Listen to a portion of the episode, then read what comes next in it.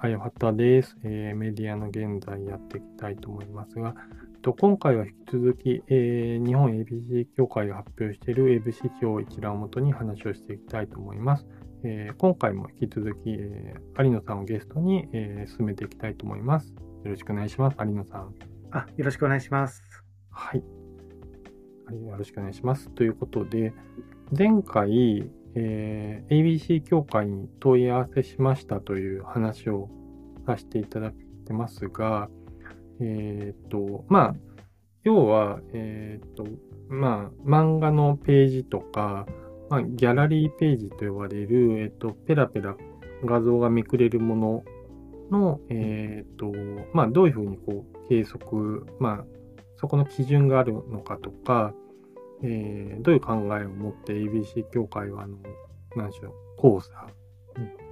監査しているのかというのを、ちょっとあの問い合わせをしてみました。で、えっ、ー、と、まあ、そこら辺どうですかっていうのを、えっ、ー、と、メールをして、えっ、ー、と、ABC 協会からいただいた返信をちょっと読み上げさせていただきます。うんえー、この度はお問い合わせをいただきありがとうございます。ご返信が遅くなり申し訳ありません。お問い合わせの件ですが、発行者が運営するウェブサイトの UUPV 数は Google Analytics、Adobe Analytics などの解析ツールによる月間 UUPV の3ヶ月平均、括弧上期は7、9月、下期は1、3月です。で、えー、発行者の所有するツール、括弧 Google Analytics、ユーザーインサイトなどの管理画面キャプチャーを必ず受領し、報告内容に合致することを確認しております。外部配信先については、配信先が計測を管理している PV 数の3ヶ月平均数を算出し、それらを合算した数字を掲載しています。ご確認のほどよろしくお願いします。日本 ABC 協会広報担当 K。あの、ちょっとお名前書いてたんですけど、ちょっとイニシャルにさせていただきました。なので、えっと、まあ、どういう見解ですかっていうのに対して、一応計測の仕方を教えていただきました。で、一番聞きたいそこら辺のこう、まあ、いわゆるいろんなこう計測の仕方、まあ、どういう考え方なんですかっていうのを聞いた返事がなかったので、もう一回ちょっとメールを送りました。えー、まあ、ウェブ指標の計測基準があれば教えていただきたいです。えー、特に漫画など漫画1ページイコール 1PV という計測をされているメディアが多く、HPV の価値の考え方について基準があれば教えていただきたいですという、えー、っていう質問を送ってます。で、で可能な可能なら、えー、詳細に教えていただきたいです。えっと、1の、えー、っとウェブ指標ですが、えーえっと、完全に Google Analytics や Adobe Analytics などの PV をベースにしており、除外する基準、例えば明らかに内容が薄いページなどは除外するなどはありますでしょうかで、2、えー、の、えー、万が1ページを 1PV としているメディア多いという話を聞きます。その上で、1PV の価値について考えがあれば教えていただきたいです。なければないでも構いません。という質問を送りました。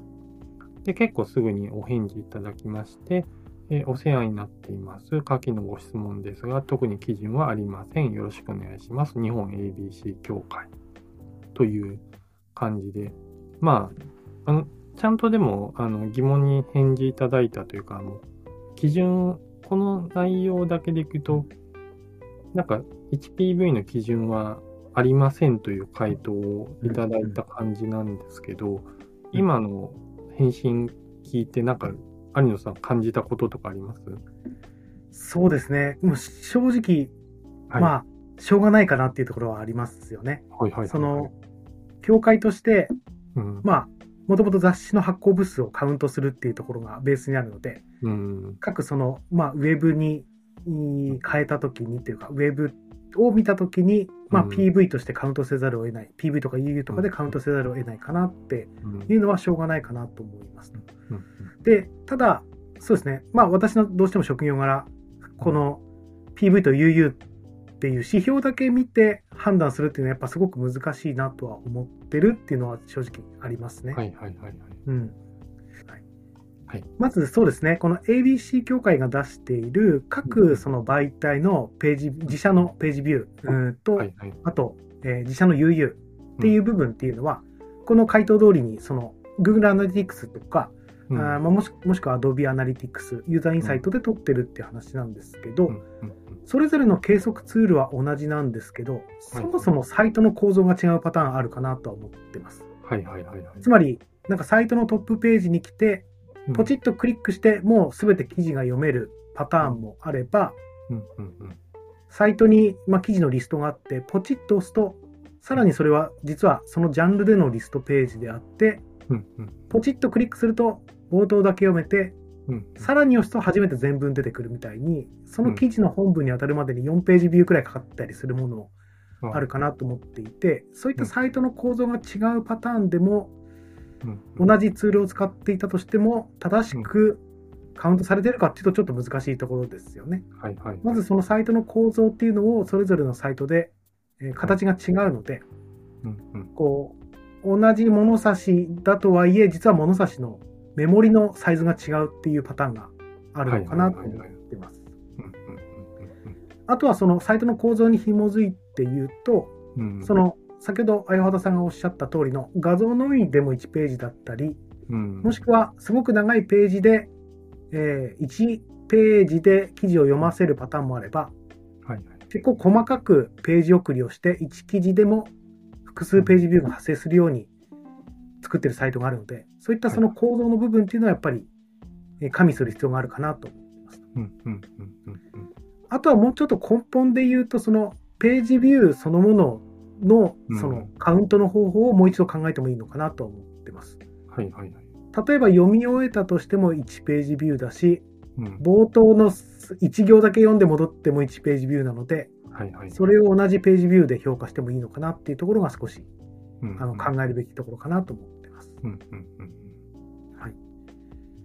でそうですね。あとはその計測ツールが同じっていう話をあのしてその要は同じツールを使ってるから同じはずだっていうわけではなくて、うん、もうちょっとそのツールの話をすると、うん。まあ、前半で少し相畑さんが話されたイベントっていうキーワードが出てきたんですけど、例えば Google Analytics の設定をして、うん、ページに何らかが起きた場合、イベントっていうんですけど、そのイベントが発生したイベントの集計先が何かっていうところですね。はいはいはい、つまりそのスクロールしたっていうイベントでスクロールスクロール率を取ったりとか、うんうん、ページに入ってページにで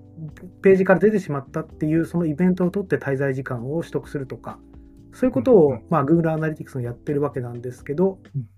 ページビューは結局どのイベントで取ってるかっていうところですよね。例えば、そのページを開いたらページビューのイベントが飛ぶように、おそらく多くの皆さんはそれで設定して、ページビューを取ってるんですが、中にはあの先ほどおっしゃったそのギャラリーとかですよね。ページの中に組み込まれたギャラリー、カウカルーセル状態のギャラリーがあって、ポチポチクリックすると画像が切り替わるっていう、まあ、ウィジェットのようなものがページの中に仕込まれてると思うんですが、なんかああいったものもわざわざページビューに飛ばすこともあるんですよね。なので、ユーザーとして1記事開いていて、それの関連する動画を同じページ内でポチポチ押してるだけなのに、ページビューが増えていくっていうことがあったりするんですよね。なので、こういったことも含めて、それぞれの媒体のページビューを見たときにどう判断するかっていうのは、あ一つ、その前提とし、前提の知識として持っておく必要があるかなと思います。はい、これ、例えば、はい、あの、ちょっと今画面であるメディアの画面を映してるんですけど、うん、まあ、これトップページに来てます。これでまず 1PV ですよね。はい、で、例えば、えっと、なんかトップページからなんか漫画コーナーがあって、うん、それをちょっとクリックしてみますね。うん、で、ちょっと待ってね。で、えー、っと、まあ漫画が開きまして、これで、まあ 2PV ですよね。はい、えっと、いわゆるこう、最初の3行だけ文章が出てるページがあって、うん、それで 2PV。で、これで、えっと、続きを読むを押すと、えっと、記事が全文読めます。これで 3PV 目ですよね。で、これが、なんか見ていくと、漫画が読めるみたいなので、うん、えっと、漫画を読んでみましょう。で、これで、えっと、先ほど言ってたあのギャラリーのカルーセル状態のものが出てきて、ここで4ページですよね。うん、で、えっ、と、これ今、1枚目の画像を見ていて、で2枚目の画像、漫画を見ていて、もうこれで5。5ですよね。うん。で、これからサクサク読んでいきますね。うん。6、7、うん、8、9、10みたいな感じでなっていきます。ちょっと広告出てきたんですいません。ちょっと止まっちゃった。これ、このギャラリーページ、500枚ぐらい画像があるみたいなんですよね。うん、すごいですね。そうですね。ということは、全部読むと 500PV になる。うん。一、人でですね。一人で。うん。これ、500PV なんすかね。うん、うん、うん。そうですよね。GA 上は 500PV なんですよね。はい、うん。そのイベントを送ってるとしたら。そうですね。うん。なんか、激しいですよね。この話。うん、うん。そうですね。なかなか、その、すごく難しいところで、うん、これを数値から、このね、あの、はい、ABC 協会さんが出してる数値から見て判断できるかっていうと、やっぱりなかなか判断ができないので、実際にサイト見て、うん、まあ、どういう構造になってるかって把握されるのもいいかなと思いますし、うん、単純にその、えっと、自社 PV と UU、自社 UU で割って、1人当たりの PV 出しても分かりそうな気はするものの、なかなか、あの、大きく、その、突飛した数字が出るわけじゃないので、気づきにくいところではありますよね。うん。なんか、当然こう、いい記事だから一人、まあページ分割してたとしても、例えばこう、まあ長い記事を、例えば4ページに分割してたら、例えば記事の頭から来たら多分 4PV じゃないですか。はいはい、で、そういうのもあるし、ギャラリーで4枚の画像を見ても 4PV だし、うん、結局 ABC の数字っていうのは結局集計されてる数字だから、うん、その内訳も画像なのか漫画なのかもわからないっていう、うん、なんか結構そこのまあ、サイト構造がどうなってるかを見に行って判断するのってなかなか専門性がいりますね、これは。そうですよね。そうですよね。うん、まあ、実際のところ、この数字をどの理由で使うかですよね。うん、はいはいはいはい。同じジャンルのサイトを広告出稿したいから比較したいがために、はいはいはい、あのビジネス系のサイト3つくらいの比較をするのか、うん、それともいわゆるそのベンチマークとして、うん、まあ、ライバルのサイトがどのくらいの PV だってことを把握して、うん、まあ、自分たちをそれを目標値にするのかっていうことで使い方が変わってくると思うんですけど、はいはいはい、必ずしもそのこの PV の大きさっていうのが、うん、そのままこうサイトの大きさを示すものじゃないなっていうことは一つ考えたいところではありますよね。そのやっぱり構造だったりとか、まあ、さっきのその設定次第で大きく変わってくるっていうことを考えると、うん、それだけの比較っていうのはやっぱ難しいかなと思います。確かに。うん。まあ、その漫画も、例えばページで見せていくっていう方法もありますし、こう、例えば1コマを1ページみたいな出し方でやったら、はい、多分すごい増えるじゃないですか。うん、そうですね。だから、うん、なんだろう、こち亀を1コマずつ 見せて連載すれば、うん、もしかしたらすごい PV になる、うん、まあこれできるの多分、集英社オンラインしかないと思うんですけど、はいはい、多分そういうことは多分されないと思うんですけど、うん、でも、そういう話ですよね、そうですね、そうですね。うん。すごいな。そうですね。うん。ああと、そもそも、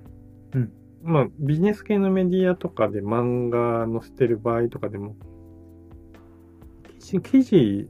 記事読ませるんですよね、よく考えたら。漫画見に来てるわけじゃないんですよね、よく考えたら。はい、はい。本来的には。うん、うん。だけど、漫画で PV が増やせちゃう。うん、うん、うん、うん。なんか、麻薬、麻薬みたいですね。そうですね。難しいですよね。その、うん、やっぱりいろんな方と話をすると、うん、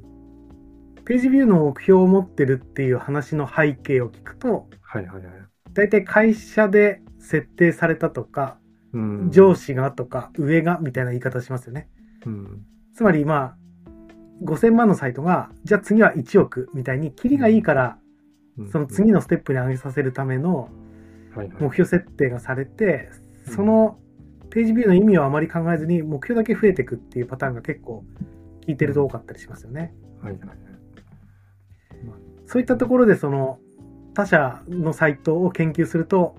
漫画を細かくやってるとか、あの写真の枚数を増やすっていうことに気づいて、うん、そちらで、まあ、いわゆる表現としてよろしくないですけどページビューを稼ぐって言い方をして、うん、やたらとページだけ増やすってパターンもあったりしますよね。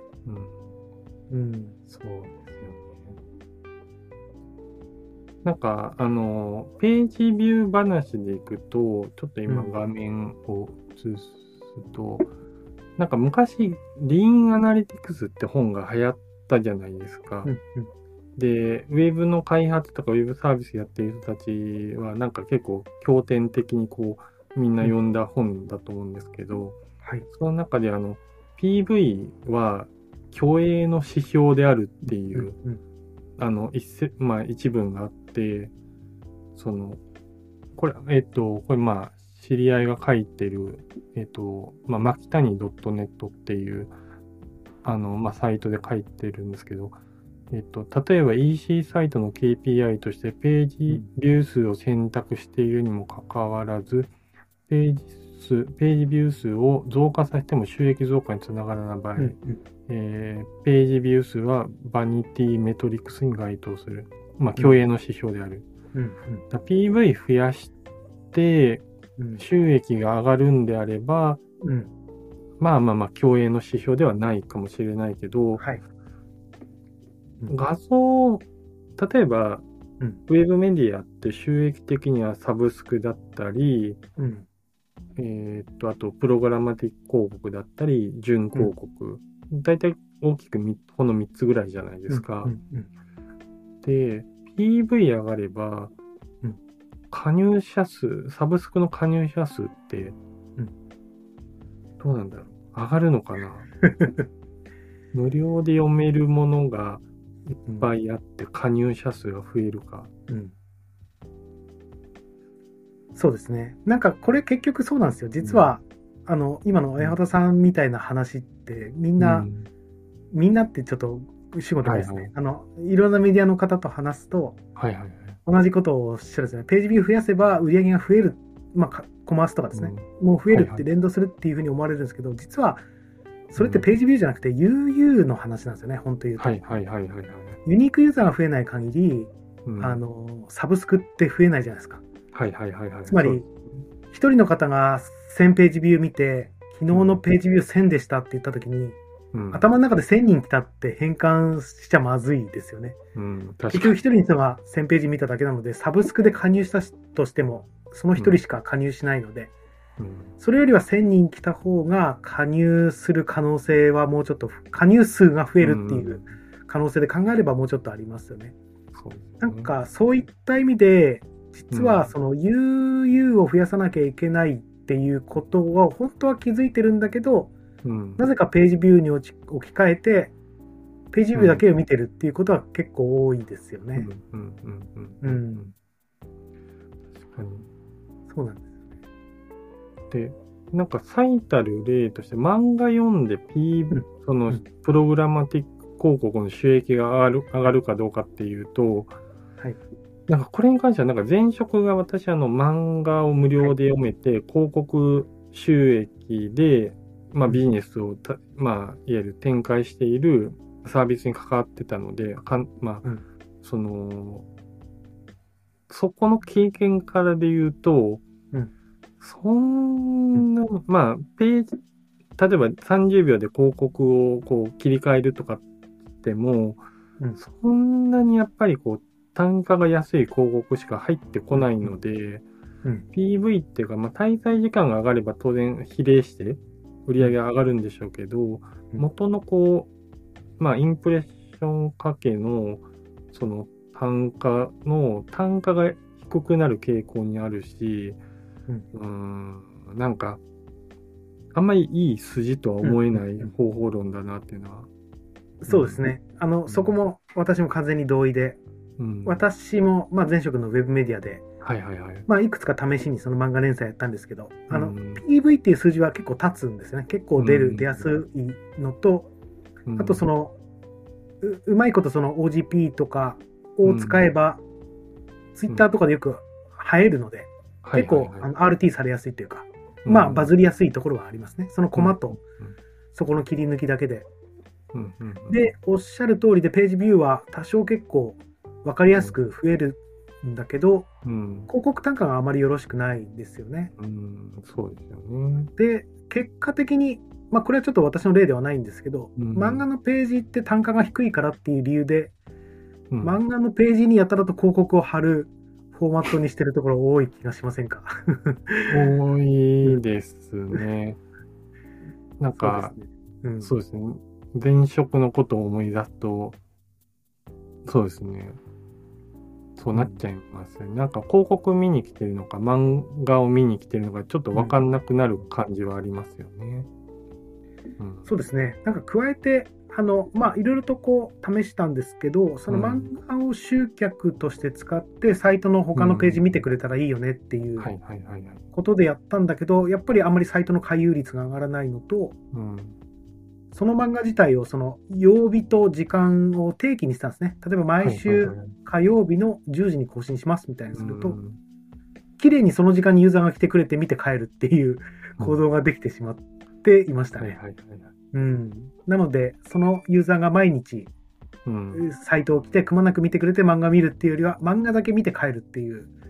ことが習慣化されたデータが出てきたっていうのが経験としてありましたね。まあ、そうなっちゃいますよね。うん、漫画見たくて来てるわけですからね。うんまあ大大まあ、ゼロではないと思うんですけど、大半の人たちがやっぱ漫画だけ見て、他は別に興味ないっていうふうになっちゃいますからね。うん、なるほど。でもなんか、まあ今、えっと、サブスク、プログラマティック広告って言って、次、まあ、じゃあ、準広告って、結局じゃあその PV、まあ先ほど言ったみたいにこう、ABC 協会の数字ってその内訳が分かんないじゃないですか。記事の PV なのか、はい、漫画の PV なのか分かんないから、はい、広告主って多分じゃあもう、この ABC 協会の発表の数字しか判断基準がないわけですよね。まあ、それだけ見て別に買い付けするわけではないと思うんですけど、なんで、そこら辺はなんか、どうなってるのかがちょっと気にはなるんですけど、うん、えっと、実は次回、えっと、今回あのパート1として、えっと、まあ、有野さんにこう、えっと、まあ、ABC 協会の数字の話を一緒にこう、魚に話をさせていただいて、次回、あの、広告に関わる人にこうゲストに来ていただいて、えっと、その実際広告側がどう ABC 協会の数字を見てるかっていうのをちょっと一意見としてお話しいただこうかなと思ってたりします、という感じです。はい。楽しみですね。どういう意見なのかが。いや、なんかすごい、いやもうすごい参考にしてるよ、最高だよっていう答えが返ってくるかもしれないし、うん、違う答えかもしれないし、ね。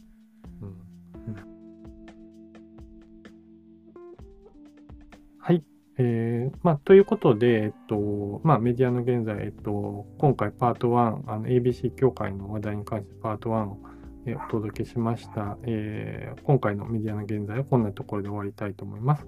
えー、また次回お会いしましょう。さよなら。さよなら。